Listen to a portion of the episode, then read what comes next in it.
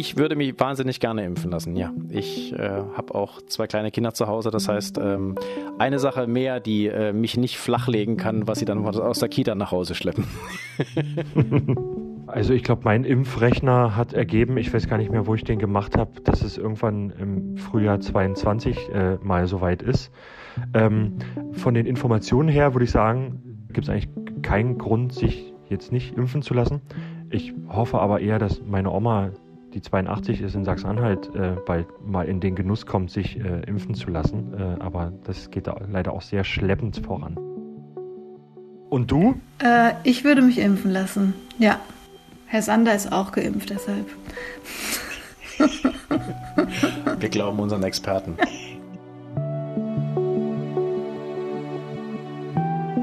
In der Corona-Krise schlägt die Stunde der Wissenschaft. Virologen und Epidemiologen werden täglich in den Medien ausgefragt, in der Hoffnung, dass sie uns einen Weg aus der Pandemie weisen oder zumindest sie uns irgendwie erklären können. Wer sich einfache Antworten und schnelle Lösungen erhofft, wird allerdings meistens enttäuscht, denn so einfach ist es dann doch nicht. Pünktlich zum Start der Impfkampagnen hat nun der ABB ein eigenes Format gestartet, den Videocast Impfen gegen Covid-19.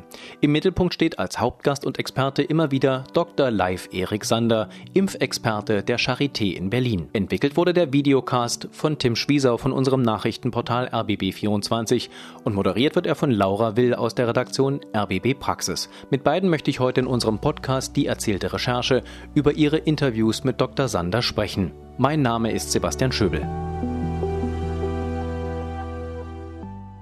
Laura, Tim, wir haben uns äh, wie so oft in dieser Pandemie im Homeoffice via Videokonferenz getroffen. Und erstmal die Frage an dich, Tim, wie ist denn dieses Format, dieser Vidcast Impfen gegen Covid-19 eigentlich entstanden und vor allem, was ist ein Vidcast? Was ist ein Vidcast? Ähm, das mussten wir auch erstmal googeln, ob es das überhaupt gibt. Ja, wie ist der entstanden? Ähm, es war wie immer morgens unter der Woche. Ich gucke sehr, sehr gern das äh, ARD oder ZDF Morgenmagazin. Und da stand Herr Sander und gab ein sehr interessantes Interview zum Thema Impfen. Und ein paar Tage vorher äh, hat Laura ein Interview äh, für die Praxis und für uns RBB24 mit Herrn Sander geführt, äh, von dem alle begeistert waren.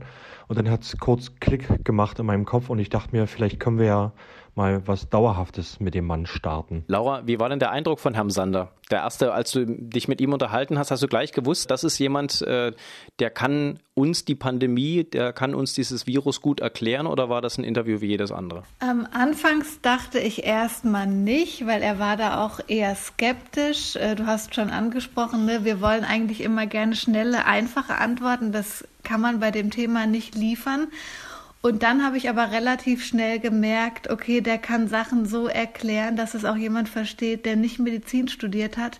Also ja, ich hatte das auch gemerkt, dass er einfach gut erklären kann und auch wenn er lange Antworten gibt, sie trotzdem verständlich sind.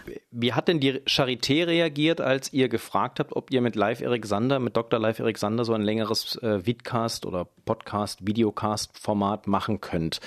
Haben die gesagt, äh, bitte nicht der auch noch? Äh, oder waren die da sehr aufgeschlossen? Sowohl als auch. Sie waren natürlich aufgeschlossen, weil wir ihnen gesagt haben oder ihnen auch gezeigt haben, schaut mal, äh, diese ganzen äh, Fake News und Fragen gibt es einfach zum Thema ähm, Impfung und da war, geht ja viel durcheinander, auch bei den Userinnen und Usern. Aber sie wollten ihn natürlich auch oder wollen ihn natürlich auch ein bisschen äh, schützen. Äh, schützen im Sinne von, wenn, wenn wir ihn jetzt jeden Tag hätten, äh, hätte er auch bedeutend weniger Zeit für Forschung und der Mann ist immer noch Forscher und Professor. Der Arbeit soll natürlich auch noch nachgehen. Tim, du hast das Thema Fake News und das Schützen der Expertinnen und Experten gerade angesprochen. Das ist ja nicht ganz ohne Grund, denn das Thema Impfen, gerade Impfen, wurde ja schon vor Corona extrem kontrovers äh, besprochen äh, und diskutiert. Da sind auch teilweise sehr extreme Meinungen, nicht nur im Netz unterwegs. Wie sehr äh, spielt denn das Thema Fake News eine Rolle bei dem, bei dem Videocast oder bei dem Podcast mit äh, Dr. Live Erik Sander? Also mittlerweile eine nicht mehr ganz so große äh, wie vorher, weil sie merken, dass da jemand steht, der Ahnung hat. Ähm, und zwar auf beiden Seiten, also sowohl äh, Laura als auch Herr Sander. Und sie können ihn natürlich auch schlecht ent entkräften. Ne? Also er gibt so ausführliche Antworten und ist auf der anderen Seite auch so wahnsinnig ehrlich. Ne? Er sagt ja nicht, das Impfen hilft, das Vakzin hilft, sondern zum jetzigen Zeitpunkt ist es so und so, aber wir können ganz viele Sachen, äh, ich glaube, den Satz wird Laura in den letzten Wochen mehrfach gehört haben, wir können noch nicht schlussendlich sagen, wie das wirklich so ist und wie das wirklich so kommt. Und ich glaube, mit dieser Ehrlichkeit entwaffnet er einfach auch. Laura, du moderierst ja den, den Vidcast, das heißt, du bereitest auch die Gespräche mit Live Erik Sander und anderen Experten auch vor. Wie genau funktioniert das dann? Liest du dich wochenlang in irgendwelche Studien ein und stellst dann deinen Fragenkatalog zusammen? Was ich mir schwierig vorstelle, denn die Situation rund um das Impfen hat sich ja fast täglich in den letzten Wochen verändert. Allein schon weil wir nicht genau wussten, wie viel Impfstoff wir eigentlich kriegen. Also wie genau sieht die Vorbereitung aus? Also da rettet mich das Vorgespräch äh, mit Herrn Sander, dass ich äh, tagelang Studien lese, aber wir einigen uns auf so vier, fünf Themenkomplexe. Da schaue ich mir dann die Studien an, ähm, aber da helfen mir auch seine Hinweise, weil ich bin zwar Journalistin, aber ich habe weder Biologie noch Medizin studiert, also genau, ich schaue mir das eben an und ein wichtiger Teil sind natürlich auch die äh, User-Fragen, die uns erreichen, dass ich auch so ein Gefühl dafür bekomme, okay, was interessiert die und wie kann man das mit dem wissenschaftlichen Blick und der aktuellen Situation kombinieren. Ihr habt es schon angesprochen, Dr. Sander ist jetzt niemand, der sehr plakative Antworten gibt. Auch das ist ja ein Thema gewesen, durchaus bei den Corona-Experten, die sich öffentlich geäußert haben. Da sind ja einige auch in die Kritik geraten, weil die Art, wie sie die Pandemie erklären, durchaus auch, ich sag mal, auf kontroverse Reaktionen gestoßen ist. Äh, wie sehr spielt das bei euren äh, Vorbereitungen, auch in der Art, wie ihr das, das Gespräch dann äh, im Prinzip führt, wie, wie sehr spielt das da eine Rolle? Das Bewusstsein, dass das, was die Experten sagen, diese Experten auch angreifbar machen könnte?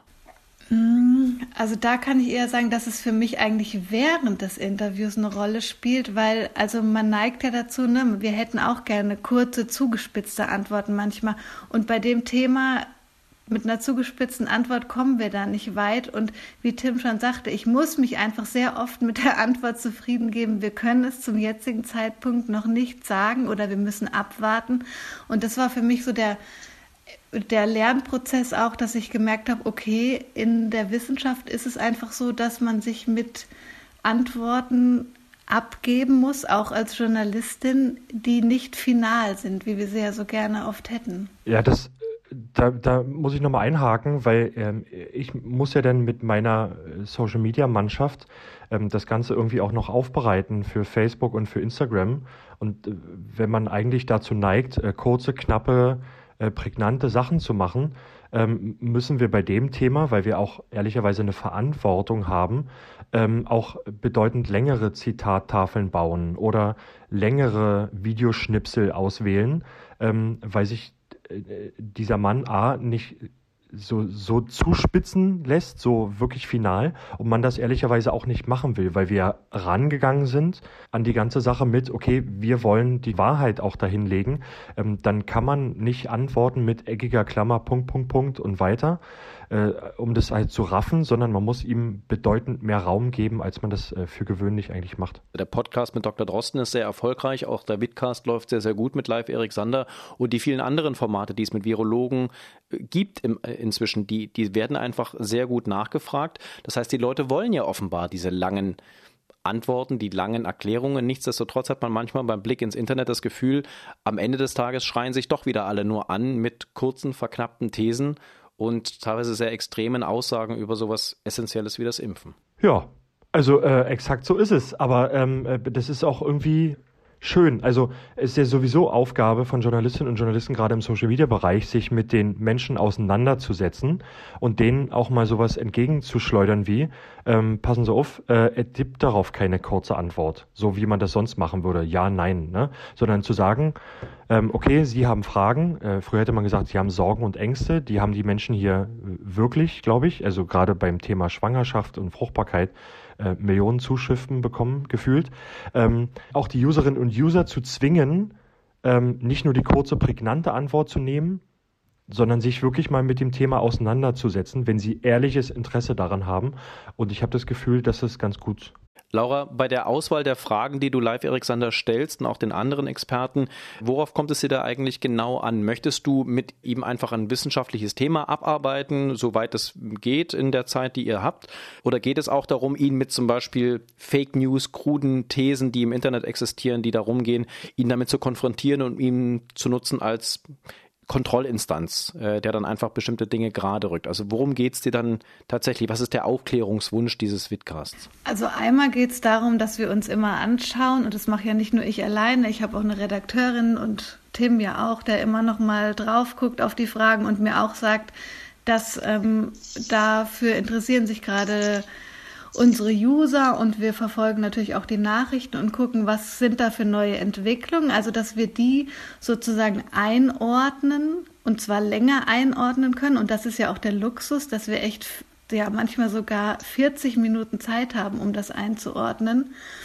Und wenn du das Thema Fake News ansprichst, da haben wir eine ganze Folge sozusagen gemacht, wo wir thematisiert haben und mit einer Psychologin gesprochen haben, was sind denn die Ängste von Menschen? Warum verbreiten sich Fake News oder sehr einfach gestrickte Antworten?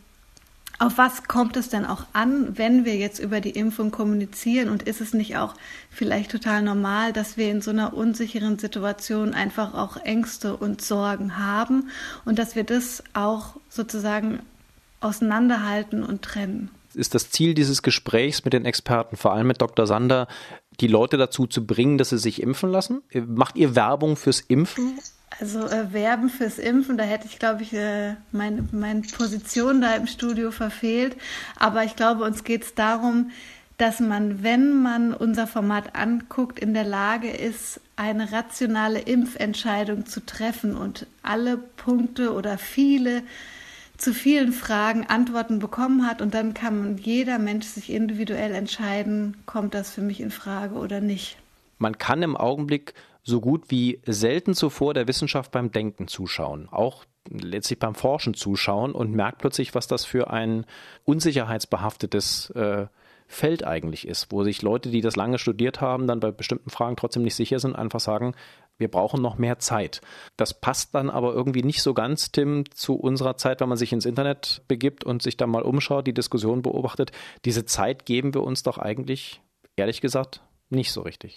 Nö, Nö, also äh, die Leute wollen wissen, kann ich oder kann ich nicht. Man kann aber auch den Menschen beim Denken zuschauen, also den Userinnen und Usern beim Denken zuschauen.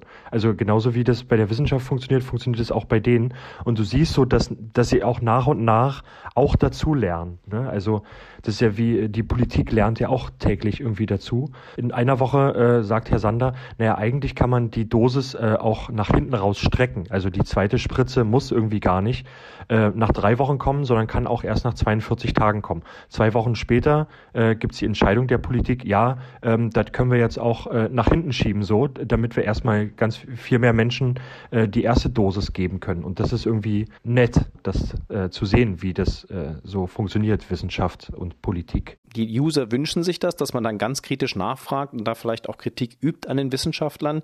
Wenn man sich tatsächlich länger damit beschäftigt, ist es ja eher bei den Wissenschaftlern normal, dass sie sich selbst hinterfragen. Nur äh, das löst dann manchmal in der Öffentlichkeit Unsicherheit aus, weil diese Leute plötzlich äh, ihre Meinung ändern. Und man hat manchmal das Gefühl, man darf seine Meinung heutzutage nicht mehr ändern.